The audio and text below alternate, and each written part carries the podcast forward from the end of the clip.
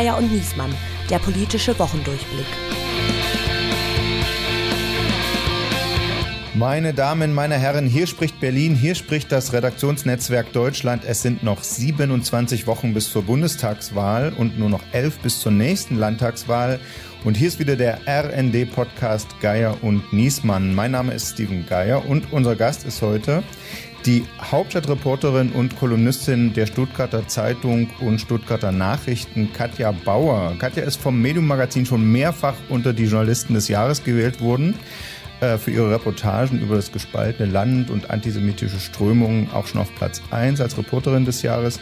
Seit 20 Jahren berichtet sie aus Berlin über Politik, Extremismus, soziale Bewegung und an diesem Samstag erscheint ihr Buch Die Methode AfD beim Verlag Klett-Cotta. Wir begrüßen die Frau mit dem lakonischsten Kürzel aller Zeiten. Tja, Katja Bau, hallo.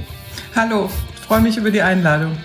Und äh, wie immer dabei, für mich jetzt schon der Podcaster des Jahres. Mein Kollege, der in einer besseren Welt Andreas Nies Person heißen würde, aber hier ist er immer noch Andreas Nies Mann. Hallo Steven. So, in dieser Woche reden wir über folgende Themen. Ampelmann. Landtagswahlen und CDU-Affären bringen Bewegung in den Wahlkampf. Es ist möglich, ein Land zu regieren. Es ist möglich, Deutschland zu regieren, ohne dass die CDU, CSU an der Regierung beteiligt sind. Immer Ärger mit Astra. Impfstopp statt Impfstoff. Die Entscheidung heute ist eine reine Vorsichtsmaßnahme. Es ist eine fachliche Entscheidung und keine politische. Und Querdenker und Flügelschläger, AfD, Corona-Skeptiker und andere Alternativen. Das erzeugt Widerstand gegen diese Willkürmaßnahmen und das macht die Leute sauer. Genau, das große Anschubereignis dieser Woche, die Landtagswahlen in Baden-Württemberg und in Rheinland-Pfalz. Ich würde aber mal einsteigen mit dem, was in dieser Woche draus geworden ist, nämlich dieser erstaunliche Absturz der CDU-CSU. Äh, in der Sonntagsfrage bei Fursa jetzt äh, nochmal Prozent runter. Erstmals seit einem Jahr ungefähr wieder unter der 30-Prozent-Marke, genau, ziemlich genau vor einem Jahr was äh, zum letzten Mal. Danach kam der Höhenflug während der Pandemie. Der ist jetzt vorbei. Kann das denn wirklich nur an den Korruptionsermittlungen gegen eine Handvoll Unionspolitiker liegen, Andreas? Na, ich glaube, die Korruptionsvorwürfe, die Giervorwürfe haben das fast zum Überlaufen gebracht. Und jetzt schlägt das Krisenmanagement, was ehrlicherweise ziemlich schlecht war in den letzten Wochen und Monaten, schlägt da jetzt durch. Also die Leute gucken jetzt und man hat irgendwie ähm, durch die Reihe der Unionsminister und da steht irgendwie ein, ein Spahn, der als Gesundheitsminister unter Beschuss steht, ein Altmaier, der als Wirtschaftsminister äh, die Hilfen nicht schnell genug ausgezahlt kriegt, Scheuer, müssen wir gar nicht drüber reden, ähm, Seehofer und äh, am Ende gilt dann irgendwie Anja Karliczek, schon fast als Hoffnungsträgerin. Wer hätte das jemals gedacht? Also ähm, mhm. und mhm. naja, und dann ist die Union irgendwie relativ blank da gerade. Ich glaube, in der Pandemie ist es ja auch so, das erleben wir ja nun seit einem Jahr, dass Menschen so direkt von politischen Entscheidungen betroffen sind wie noch nie. Also diese Rückkopplung gibt's total. Und ähm, das, was man am Anfang der Pandemie gesehen hat an äh, großem Vertrauen, äh, das dann entstanden ist in die Politik, das dreht sich jetzt um ähm, in so ein wachsendes Misstrauen. Und wenn da drauf sich sozusagen pfropft, sowas wie diese Maskenaffäre oder diese sogenannte Maskenaffäre, dann ist nach unten offen. Hm. Nun haben ja die die tatsächlich am meisten die Grünen profitiert. Es hat gar nicht bei der SPD eingezahlt, die Verluste äh, der Union. Äh, da war ja meine Idee, aha, Erfolg macht sexy. Ne? Jetzt Baden-Württemberg äh, als strahlende Sieger, dann sagen gleich mal viele in der Sonntagsfrage, ja, das kann ich mir vorstellen, die zu wählen. Oder ist das ein, äh, ist das ein sinnvoller Effekt? Früherer Büroleiter, unter dem ich mal gearbeitet habe, hat immer gesagt, nichts ist erfolgreicher als der Erfolg. Ein bisschen ist da was dran. Ich glaube auch, dass die Union von diesem Faktor lange profitiert hat. Ähm, das könnte auch so ein bisschen erklären, warum äh, bei der SPD sich ja so gar nichts tut. Trotz dieses wirklich brutalen Absturzes, den die Union da jetzt in den Umfragen hinlegt, äh, verharren die Sozialdemokraten festgemauert bei den 16 Prozent und äh, ja, vielleicht ist die Erklärung schon so ein bisschen, die sind halt auf der Loserstraße und von da ist es halt auch schwierig, wieder irgendwie in die Gewinnerstraße abzubiegen. Aber glaubst du denn, Erfolg macht sexy, dass es für die SPD in dem Moment gelten kann, in dem jetzt mehr über eine Ampel geredet wird? Schwer zu sagen. Also das, das Thema, um das es da immer geht, oder, oder das Entscheidende ist ja da diese Leadership im linken Lager. Also wer führt. Ne? Also we, wem traut man quasi zu der Union das Kanzleramt abzujagen? Und ähm, äh, und das ist für die SPD aus meiner Sicht essentiell in diesem Wahlkampf da vor den oder mindestens mal auf Augenhöhe eigentlich vor den Grünen zu liegen, um, um, um, äh, um um diese Idee oder diese Vision aufrechtzuerhalten. Und wenn das nicht klappt, dann glaube ich, dass auch für die SPD gilt. Äh, nach unten ist offen. Also ähm, dann kann es auch mhm. ein ganz, ganz böses Ende äh, geben mit dieser Bundestagswahl. Aber das, das ist, ist ja schon was anderes, ob man sagt, ich finde den, ich finde den Kretschmann originell oder ob man sieht, wie Habeck und, und Baerbock sich äußern. Oder Katja?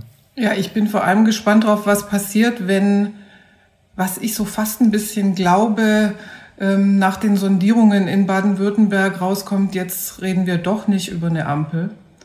Ähm, wie, also wie schnell dann dieses ganze Thema wieder weg ist. Also äh, man muss ja sagen, die Möglichkeit einer Ampel, die gab es in Baden-Württemberg auch vorher schon, ja. Und ähm, ich frage mich immer so, was hätten die Grünen in Baden-Württemberg mit einer Ampel wirklich zu gewinnen? Ja, also Kretschmann und Strobel sind ein eingespieltes Team, die vertrauen einander.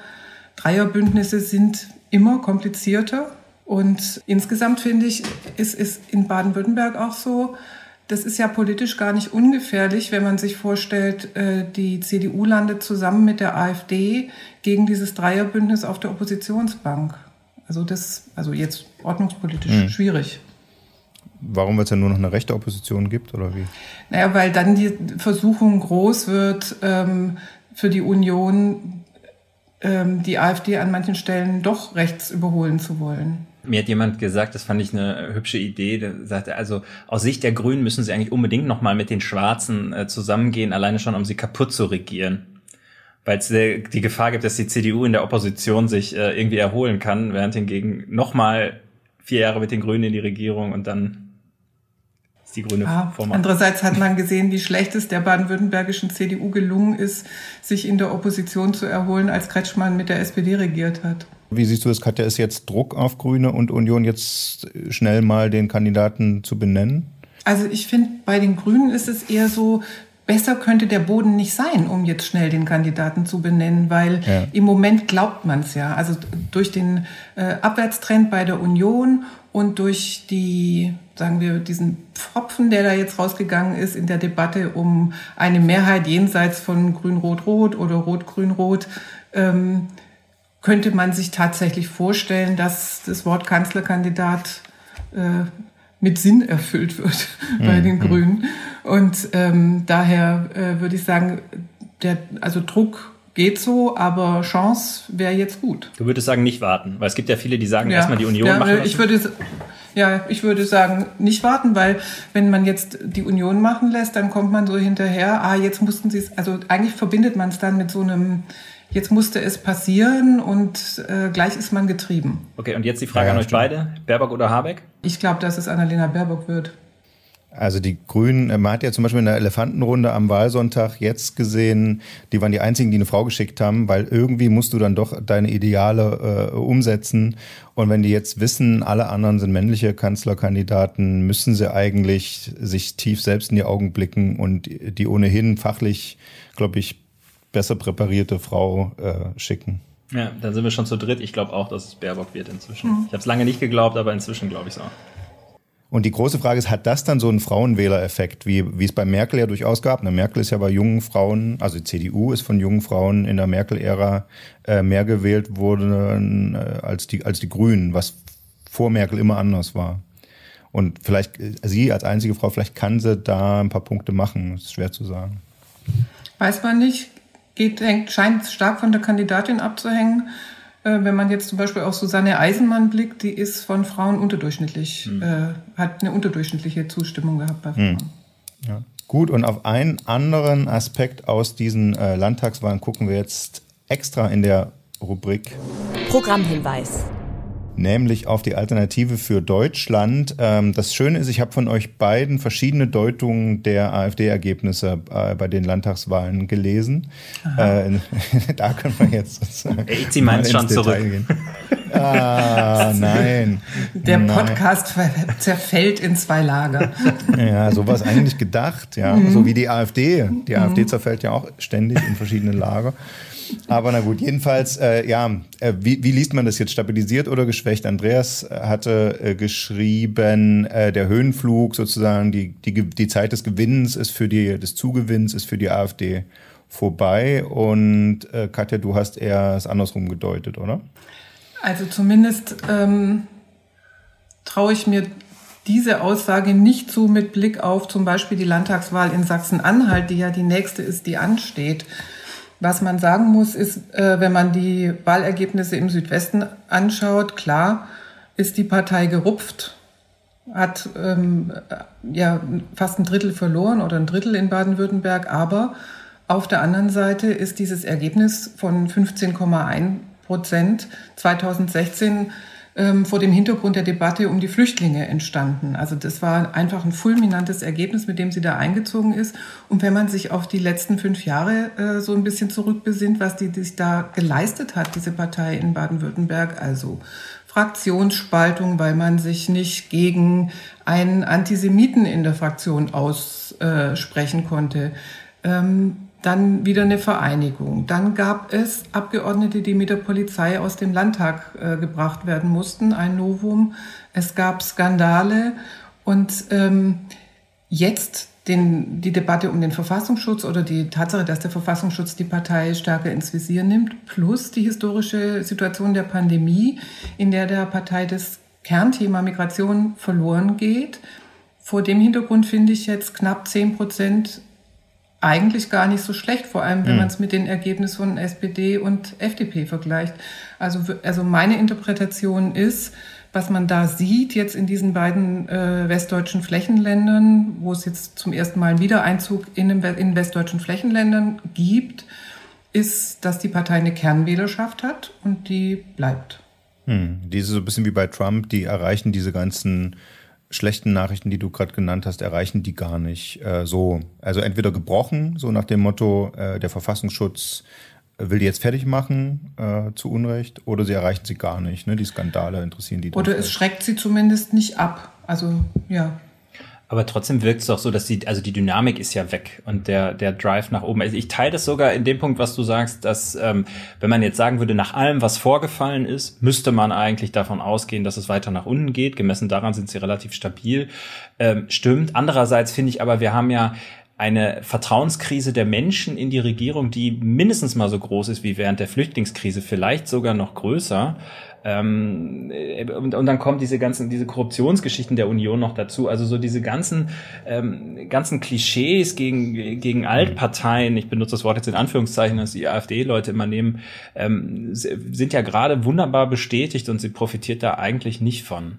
Ähm, naja, die profitiert hat die FDP, was äh, auch Sinn macht, ne, so als Freiheitspartei, die, dass diejenigen, die den Lockdown überzogen finden, sich an die FDP wenden und auch so die, die kleinen Geschäfte und die Mittelständler, die jetzt darunter leiden. Das ist ja insofern ein gutes Zeichen. Was einem auch Sorgen machen muss, jetzt so mit Blick aufs gesamte Bild, ist, dass die AfD unglaublich viele Wähler, nämlich die meisten, ans Nichtwählerlager verloren hat. Also die sind so sozusagen wieder zurückgegangen unter ihren Stein, ja. Und ähm, die, wer erreicht die dann jetzt? Äh, in der nächsten Runde ist eine interessante Frage. Oder radikalisiert sich die Partei so weit, dass sie sie wieder erreicht? Also zum hm, Beispiel hm. Könnte ich mir vorstellen, also Meuthen und das Meuthen-Lager sind ja ähm, so, also Meuthen hat ja sich kritisch zu den Querdenkern geäußert und ähm, ist da eher vorsichtig. Es gibt andere Vertreter, sein Co-Sprecher Krupalla ähm, ruft teilweise zu Protestdemonstrationen auf. Äh, Höcke sagt, man braucht diese Nähe zur Straße. Ich könnte mir zum Beispiel vorstellen, dass gerade in Baden-Württemberg, wo es ja so Heartland der Protestszene ist, ähm, man damit gut beraten gewesen wäre. Sich mit der Straße zu verbünden. Ja. Hm. Ja, ich wollte gerade sagen, auch ähm, äh, der, der volle Titel oder der Untertitel zu dem Buch, das du mit äh, Maria Fiedler geschrieben hast, ist ja, ähm, also Methode AfD heißt es, der Kampf der Rechten im Parlament auf der Straße und gegen sich selbst. Also das äh, umfasst ja genau diese äh, diese Aspekte, dass sie die Bühne nutzen, die sie in den Parlamenten kriegen, aber dass die Straße irgendwie fest dazugehört. Ne? Und das jetzt die Querdenker-Szene stammt ja auch aus Stuttgart. Land der Erfinder. Ja, das ist so Querdenken. Ja, und ich glaube, wir werden in Sachsen-Anhalt, ähm, also im Anfang Juni, am 6. Juni, wenn in Sachsen-Anhalt gewählt wird, da werden wir eine komplett andere Debatte kriegen. Dort äh, wählt fast jede, hat fast jede vierte AfD gewählt. Die Umfragen sehen im Moment so aus, dass ähm, es nur für eine Viererkoalition reichen würde gegen die AfD. Das kann sich auch unter demokratischen Gesichtspunkten niemand wünschen, so ein Parlament. Hm. Wenn ich mir das vorstelle, was wir an Debatten haben innerhalb der Union im Osten zum Teil zur Frage der Brandmauer, dann glaube ich tatsächlich, dass sich die Diskussion im, im Frühsommer drehen wird. Zumal, wie gesagt, die Partei ist ja überhaupt nicht äh, auf dem Kurs ins bürgerliche Lager und sich der CDU anzunähern. Das heißt, wer jetzt als CDU den, der AfD nachläuft, der läuft eindeutig nach rechts. Äh, jetzt im, das wollten wir noch kurz sagen, in dieser Woche auch passiert. Der Berliner Landesverband hat ja eigentlich die ziemlich prominente Beatrix von Sturch als, als Berliner Landeschefin der AfD abgewählt und dafür Christine Brinker zur Chefin gemacht, die zwar nicht zum Flügel gehört hat, bevor der sich formal aufgelöst hat, aber die die Stimmen für sich äh, mobilisiert hat. Siehst du das schon so, dass die, dass die weiter immer noch peu à peu nach rechts ruckt, insgesamt die Partei? Also solange es sie gibt, ist es ihre einzige Richtung gewesen. Und es gibt jetzt keinen, also das Wahlergebnis für Frau Brinker zeigt, war ja haarscharf, ja. Also man sieht auch da diese Spaltung, ähnlich wie beim Parteitag in Kalka, auch die Abstimmungen waren, die es gab. Also es ist immer super knapp. Aber es gibt, das sagt eben auf der anderen Seite ähm, Jörg Meuthen mit seinem ähm, scheinkonsolidierenden Kurs, setzt sich nicht durch nach einem Jahr. Also äh, das äh, verfängt ja. ja insofern nicht, als dass irgendwann mal äh, er damit die Mehrheit der Partei wirklich stark hinter sich bringen könnte und den Laden befrieden könnte. Aufreger der Woche. In dieser Woche haben wir begangen äh, zehn Jahre Pandemie in Deutschland. Nee, das war Fukushima. Äh, ein Jahr Lockdown. Fühlt sich aber äh, trotzdem ungefähr so ähnlich an. Und mitten in diese Feierlichkeiten rein platzt die Meldung, äh, wegen möglicher Nebenwirkungen wird die Impfung mit AstraZeneca ausgesetzt. Impftermine abgesagt, großer Frust überall. Also viele Deutsche waren so wütend, äh, als sie von ihrem abgesagten Impftermin erfahren haben, dass sie in Mallorca fast von der Liege gefallen sind. Habe ich gehört. Äh, jedenfalls äh, im Ernst gefragt, war das von Jens Spahn in erster Linie Bundesregierung äh, richtig oder falsch die Entscheidung? Es gibt Zweifel am Impfstoff, wir setzen die Impfungen aus mit AstraZeneca. Katja. Hm. Also man fragt sich ja, hätte er wirklich nur so entscheiden können? Ja, ähm, gab es ja jetzt auch äh, mehrere Kollegen, die sich mit der Frage beschäftigt haben, wie ist es eigentlich rechtlich? Also ich muss echt sagen, ich möchte nicht in seiner Haut stecken, wenn wir sich jetzt mal nur annehmen, er hätte äh, trotz der Warnung des Paul-Ehrlich-Instituts die Sache weiterlaufen lassen und Stand heute sind wir, glaube ich, bei 13 Fällen. Also sind noch mal ein paar dazugekommen. Und dann hätte so irgendwie jemand berichtet über die Empfehlung des Paul-Ehrlich-Instituts und jemand anderes hätte gezählt, dann wollte ich die Diskussion jetzt auch nicht sehen. Ich finde persönlich, er hat es echt schlecht kommuniziert, aber auch das kann man ähm, aus dem Homeoffice-Sessel mhm. wahnsinnig gut sagen.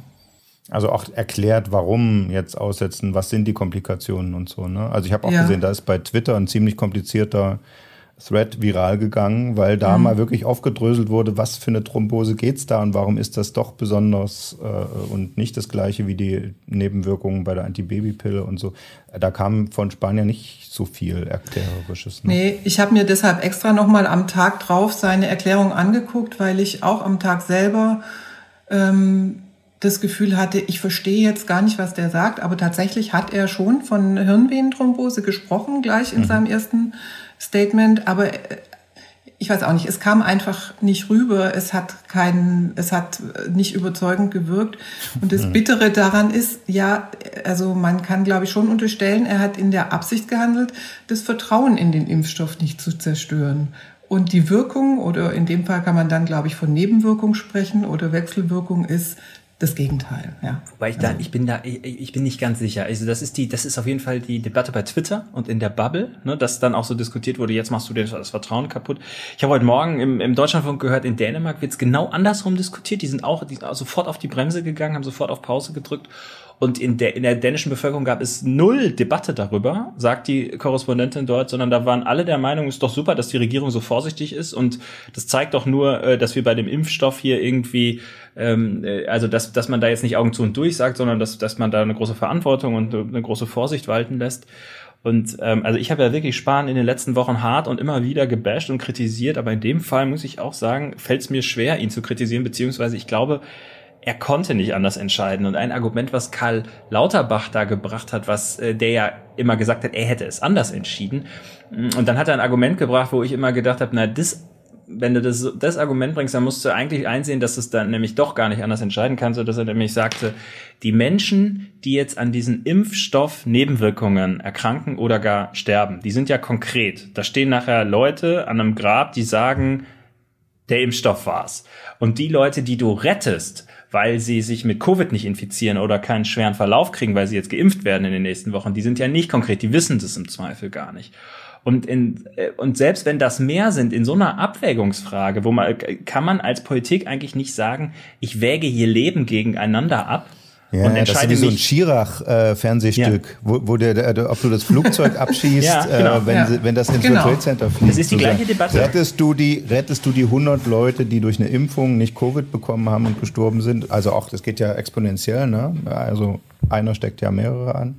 Oder rettest du die, die neun konkret. Genau. Ja. Und, und das kannst sagst, du als Politik du sagst, nicht durchhalten. Du schießt das und, Flugzeug nicht ab. Und am Ende ist es wahrscheinlich sogar verfassungswidrig. Ja, also weil man, wenn man mit Menschenwürde argumentiert, wird man da, wird man damit nicht durchkommen. Dass du sagst, die sieben Toten nehme ich in Kauf, um den Großteil der Gesellschaft hm. durchzuimpfen. Das, das, naja, das bleibt auf jeden Fall spannend. Und äh, jetzt haben wir noch gar nicht gesprochen über äh, die ganze Notbremsen, Lockerungs- und Lockdown-Debatte. Wir würden das aber gern machen äh, in dem wir reden über den Plot-Twist der Woche.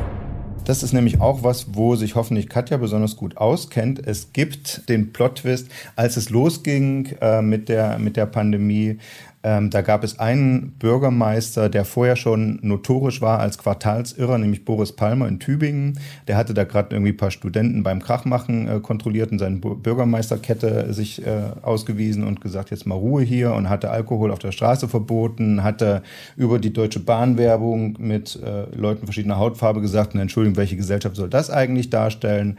Hat innerhalb der Grünen gesagt, wir müssen, äh, dürfen nicht so, das ist schon länger her, dürfen nicht so offensiv äh, gegen Tierversuche äh, auftreten und nicht so offensiv für die Ehe für alle. Das verschreckt Wähler und so. Also wie gesagt, hatte den Ruf als Quartalsirrer und dann ging die Pandemie los und er sagt, wir müssen die Alten, die Risikogruppen schützen und können nicht alles lahmlegen. Und alle haben gesagt, ja, Palmer wieder, der jetzt wieder die Alten noch wegschließen, äh, die haben auch Grundrechte und so.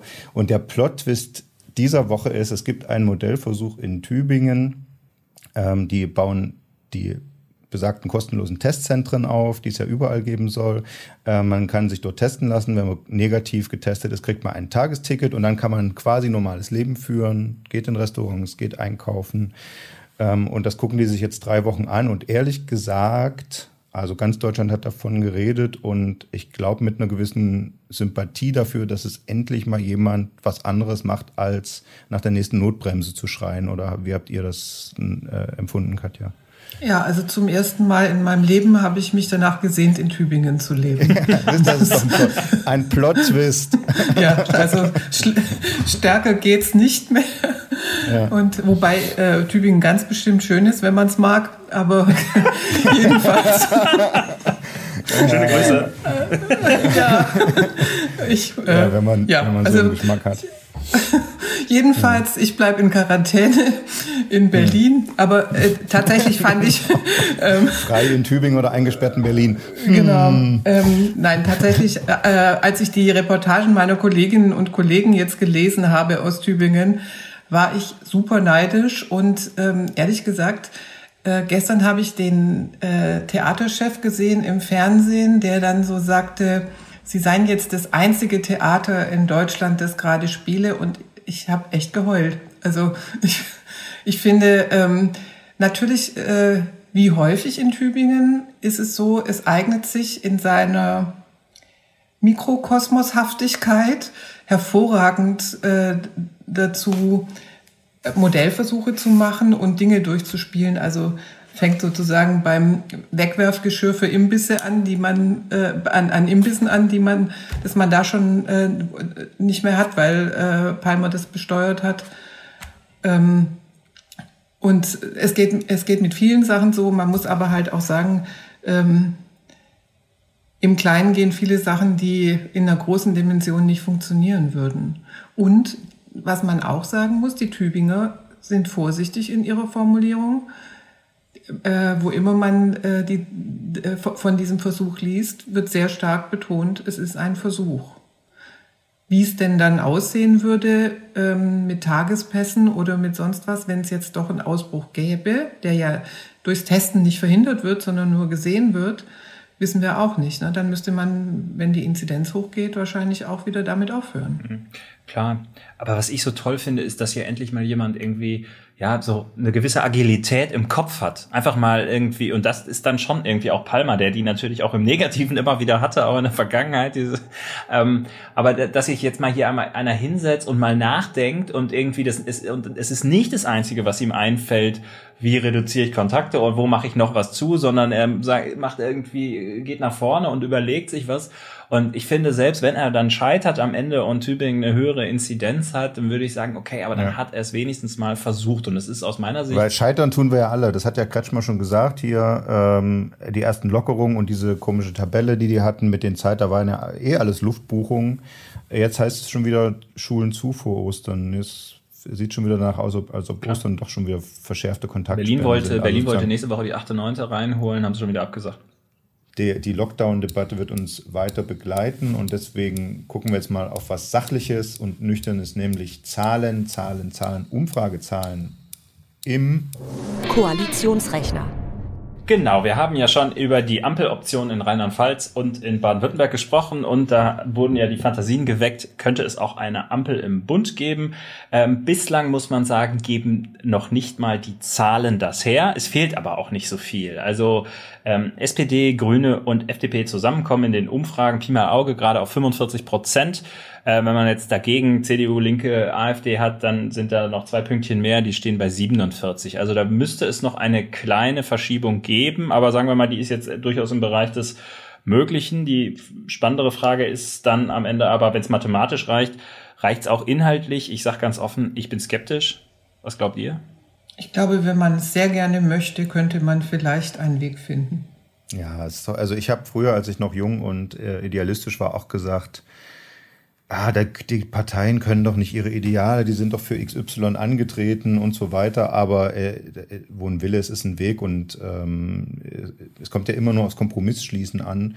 Äh, bei, bei den geplatzten Jamaika hat man ja gemerkt, es funktioniert dann, wenn jeder was dran gibt. Jeder muss ein Projekt durchbringen dürfen und jeder muss, ein, muss irgendeine Kröte schlucken.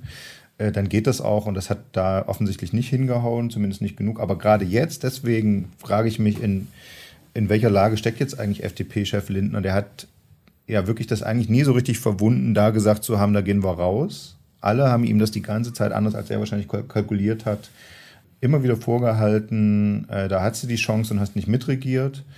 Wenn es jetzt eine Ampel rechnerisch möglich wäre, stellt er sich dann ein zweites Mal hin und sagt lieber, wie, wie, wie war der Spruch, lieber nicht, nicht regieren, regieren, als, ja. als falsch regieren. Das kann er doch einerseits nicht machen. Andererseits wenn unter einer Kanzlerin Baerbock die FDP äh, sich einreihen soll, also da rennt, rennen ihm ja seine, seine Basis und auch wahrscheinlich zwei Drittel der Bundestagsfraktion rennt ihm ja dann aus inhaltlichen Gründen weg. Sagt, bist du eigentlich bescheuert? Äh, Schwarz, sozusagen, Jamaika haben wir nicht gemacht und jetzt sollen wir sozusagen Rot-Grün ins, äh, also das stelle ich mir genauso schwierig vor. Also der hat sich schön in, eine, in ein schönes strategisches Dilemma manövriert, Herr Lindner. Der richtige Spruch zur falschen Zeit, würde man sagen. ja, genau. Ja, absolut. Für Lindner ist das, ist das eine, eine toxische Debatte. Ähm, er hat, man merkt auch, dass er keinen Bock drauf hat, dass er sehr gefrustet ist, äh, wenn er darauf angesprochen wird. Sagen wir mal so, ich, ich glaube, dass so eine Ampelkoalition ein, also man könnte eine Erzählung für so ein Bündnis finden, mit dem man sie begründet. Man könnte sagen, ähm, man hat jetzt hier irgendwie die, die FDP, die für den technologischen Wandel steht und die SPD für die gute Arbeit und die Grünen für äh, den Klimaschutz und den Umweltschutz. Und das sind ja eigentlich, wenn man so will, die drei großen Hauptbaustellen, ähm, äh, vor der unsere Gesellschaft, vor denen unsere Gesellschaft steht. Aber ich glaube auch, die Klippe und die Hürde ist groß und es gibt einfach auch, ähm, es gibt einfach so grundlegende Dinge, wo man in unterschiedliche Richtungen geht. Also die SPD will an das Steuersystem ran glaube, die Grünen nicht ganz so sehr, aber ähm, und die FDP sagt, es gibt keine Steuererhöhung, ist schon kategorisch ausgeschlossen. Da fragt man sich dann schon, na gut, wo soll's Geld herkommen für all die Projekte? Die Grünen wollen noch mehr Tempo machen bei bei dem Ausstieg aus der Kohle zum Beispiel. Auch solche Geschichten kosten ja ein irres Geld. Da sind werden dann gleich wieder Milliardenentschädigung ja. fällig. Wieder die Frage. Also da sind ja wirklich bei, bei Klima ist es ja die Antwort der FDP, äh, da setzen wir auf den technologischen Fortschritt, der uns das dann im Nachhinein alles wieder reinholt, was wir jetzt äh, verbrauchen. Das ist ja mit Grün überhaupt nicht zu machen. Und das ist ja ihr Hauptthema. Das ist, da stelle ich mir einen Kompromiss auch wirklich schwierig. Ja, das vor. ist halt ein billiger, das ist ja das billige Argument von Lindner, was man ihm auch immer wieder vorwirft, ne, zu sagen, ich meine, ja, wie willst du den Klimawandel äh, bekämpfen, technologischer Fortschritt? Naja, gut, ich meine, wenn er kommt, ist fein. Wir haben jetzt zwei Jahre in Folge die Klimaziele erreicht, ja, äh, mhm. ohne dass wir damit mhm. gerechnet haben, wobei jetzt mit, eher so mit technologischem ja. Rückschritt. Eher so ja, durch die Sprunginnovation eines Virus. Genau. Ja. Also, ja gut, aber also sagen wir mal so, manchmal fällt es einem auch in den Schoß, ne? Ähm, da haben wir jetzt alle nicht mit gerechnet. Wer weiß, ja, wer weiß ja, vielleicht, vielleicht kommt dann ja der große Durchbruch und dann wissen wir auf einmal, wie wir das Klima retten. Aber sagen wir mal, in Sicht ist er nicht. Gutes Internet hat auch niemand vorhergesehen. Das ging dann auch relativ schnell und äh, ist echt ist übrigens echt klimaschädlich das Internet. Ist glaube ich der drittgrößte, wenn man wenn das Internet hm. ein Land wäre, wäre es der drittgrößte CO2-Verursacher. Ja, ich habe gehört, allein eine halbe Stunde Podcast hören, äh, 50 Quadratmeter Regenwald weg. Spenden, okay. Spenden Sie per SMS. so, äh, und weil wir jetzt an, an dem Punkt waren, also Ampelaussichten äh, gemischt würde ich sagen. Und damit wir nicht noch mehr Bäume weglabern, würde ich jetzt gern schließen mit etwas, was ich von den sozialen Bewegungen gelernt habe, nämlich von Pegida. So, wer das gehört hat, der kommt nächste Woche wieder und bringt noch einen mit. Ähm, also ähm, bleiben Sie uns treu, hören Sie nächste Woche wieder zu und empfehlen Sie es mindestens einem weiter und noch besser anderthalb, dann hat, hat ist der R-Wert äh, günstig für uns. Und ähm, außerdem gehen Sie bitte in den Buchhandel äh, Ihres Vertrauens und nicht unbedingt äh, zum Online-Buchhändler und kaufen Sie das Buch Die Methode AfD von Katja Bauer und Maria Fiedler. Schließt euch an, kann ich da nur sagen. oh, äh, genau. Und ja. wir danken wie immer unseren Produzenten, vor allen Dingen Dennis Pützig, und wir danken Katja Bauer fürs Dabeisein. Ich habe zu danken. Bis nächste Woche. Tschüss. Tschüss.